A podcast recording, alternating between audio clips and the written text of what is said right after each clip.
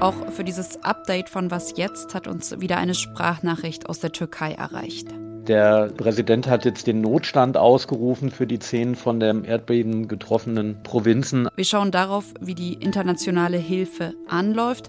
Außerdem geht es im Podcast um den Wahlkampf in Berlin und um Christian Lindners neuen Zweitjob.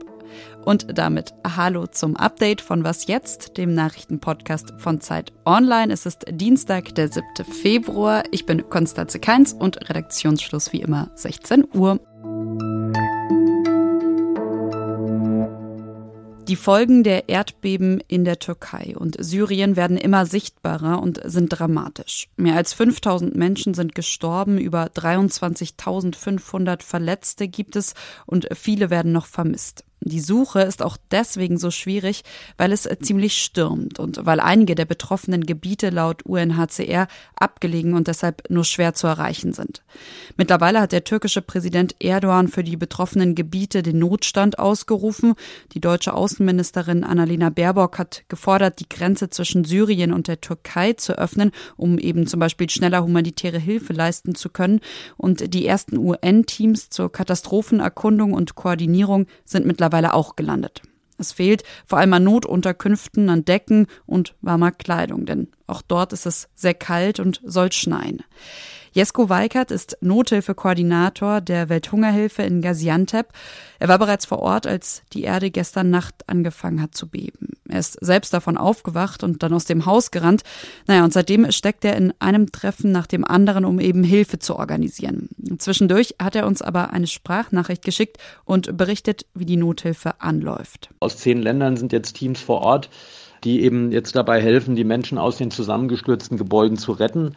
Was jetzt auch parallel anläuft, ist einfach die Versorgung mit, mit dem Grundbedarfen. Ne? Also die Leute, deren Haus zusammengestürzt ist, die sind schlimmstenfalls im Schlafanzug äh, nachts auf die Straße gelaufen, dann ist das Haus zusammengebrochen und dementsprechend brauchen die dann im Grunde alles an, an, an Grundbedarfen, was man sich vorstellen kann. Also irgendeiner Form ein Dach über dem Kopf, Kleidung zum Anziehen, äh, eine Schlafmöglichkeit, äh, Hygieneartikel, vor allem auch, auch für Frauen. Ich wollte von ihm auch wissen, wie es denn jetzt weitergeht.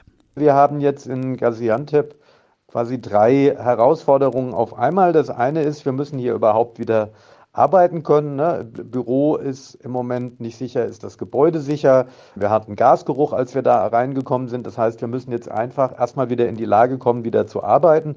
Parallel arbeiten wir mit den türkischen Behörden zusammen, um hier möglichst schnell und effektiv den Leuten zu helfen, die in der Türkei geschädigt sind. Und als drittes versuchen wir in Syrien jetzt auch mit unseren Partnern oder durch unsere eigenen Teams eben die jetzt akut nochmal zusätzlich aufgetretenen Bedarfe der Bevölkerung zu decken, wobei das halt insofern wirklich schwierig ist, dass Nordwestsyrien eh in einer Dauerkrise ist und die Bevölkerung da extrem vulnerabel ist und jetzt quasi da nochmal noch äh, mehr geschädigt worden ist.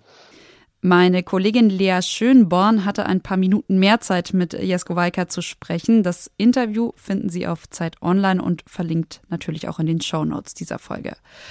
Und äh, was die Erdbeben jetzt politisch für die Türkei bedeuten, wo ja im Mai Wahlen stattfinden sollen, darum geht's morgen bei meiner Kollegin Elise Landcheck. Am Sonntag geht Berlin wählen. Nochmal wählen, muss man ja sagen. Nach dem Wahlchaos 2021 soll diesmal aber alles glatt laufen. Verantwortlich dafür ist Stefan Bröchler, Berlins Wahlleiter. Und heute Morgen, da hat er schon mal über den Stand der Dinge informiert. Ja, die Bezirke wie die Landeswahlleitung äh, bereiten sich engagiert darauf vor. Wir sind im Endspurt äh, für den Wahltag und haben auch Reserven an Material und Personal eingeplant, um äh, Ausfälle ähm, für ähm, unvorhergesehene Situationen hier ausgleichen zu können.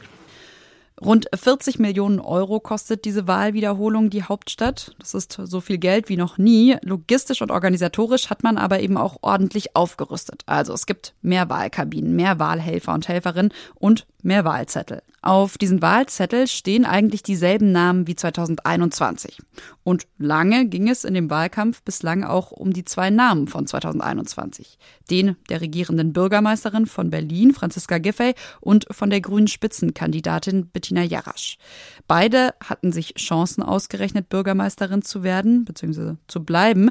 Doch jetzt, knapp eine Woche vor der Wahl, geht's plötzlich um jemand anderen, sagt die Zeitautorin Jana Hensel. Es ist gar nicht mehr die Geschichte zwischen Franziska Giffey und Bettina Jarasch, sondern plötzlich liegt die CDU in den Umfragen mitunter überraschend weit vorn. Und das hat mit Silvester zu tun und der Debatte, ähm, die die CDU, die Konservative in der CDU danach begonnen haben. Friedrich Merz, aber auch Kai Wegner, der Spitzenkandidat der Berliner CDU, die haben ja versucht, aus diesen Neuköllner Gewaltexzessen eine Integrationsdebatte zu machen und haben versucht, Berlin so als ein bisschen das Beispiel einer angeblich verfehlten Integrationspolitik zu geißeln. Sollte die CDU gewinnen, dann wäre das der erste Sieg der Partei in Berlin seit 20 Jahren. Seit 2001 Klaus Wowereit Bürgermeister wurde, hat die SPD nämlich in verschiedenen Koalitionen regiert. Naja, jetzt aber steht also die CDU in Umfragen ganz vorne, laut Forsa nämlich bei 26 Prozent. Und damit geht's dann in Berlin eben doch nicht mehr, in Anführungszeichen, nur um die Landtagswahl, sagt Jana Hensel. Weil plötzlich ist dieser Berliner Wahlkampf eben auch bundesweit so wichtig geworden. Franziska Giffey kämpft jetzt für Olaf Scholz, Bettina Jarasch kämpft für Robert Habeck und Annalena Baerbock. Und dieser unbekannte Kai Wegner will eben beweisen, dass man auch mit einer merzigen CDU, also einer kantigeren, einer konservativeren CDU in Berlin Wahlen gewinnen kann. Wer am Ende mit wem regiert, ist völlig offen. Es kann gut sein, dass sich die Berliner CDU mit diesem konservativen Kurs weit aus der Berliner Mitte verabschiedet hat und dass am Ende doch wieder Franziska Giffey und Bettina Jarasch miteinander regieren und noch einen dritten Koalitionspartner brauchen. Heute Abend treffen die Spitzenkandidatinnen übrigens nochmal in einem TV-Duell aufeinander, 20.15 Uhr im RBB.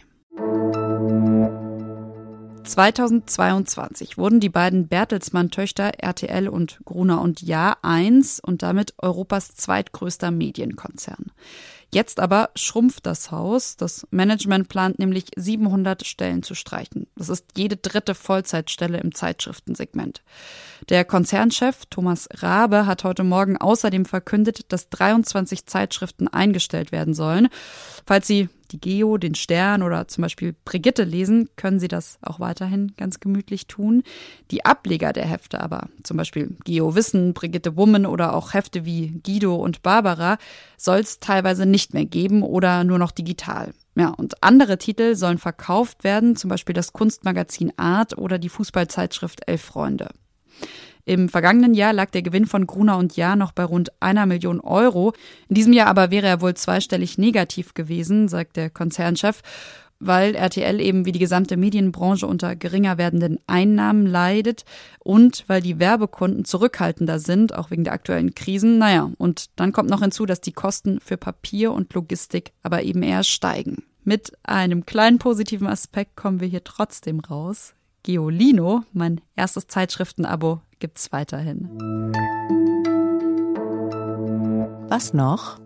So, und jetzt zu Christian Lindners neuem Job. Okay, ist ein Zweitjob. Er ist nämlich nicht mehr nur Bundesfinanzminister, sondern seit gestern Abend auch Oldenburger Grünkohlkönig. Seit 1956 richtet die Stadt Oldenburg ein Grünkohlessen aus, so zur Kontaktpflege nach Berlin. Das Essen ist mit der Zeit zu so einem Politpromi-Treff geworden. Und jedes Mal, wenn die Politikerinnen und Politiker dann bei 200 Kilo Grünkohl mit Pinkel, Speck und Co. zusammensitzen, wird eben auch ein neuer König oder eine neue Königin gewählt. Lindner folgt nun übrigens auf Franziska Giffey. Und das war's von Was Jetzt am Dienstagnachmittag. Sie können uns wie immer gerne schreiben. An wasjetzt.zeit.de geht das. Ich, Konstanze Keins, sage Tschüss.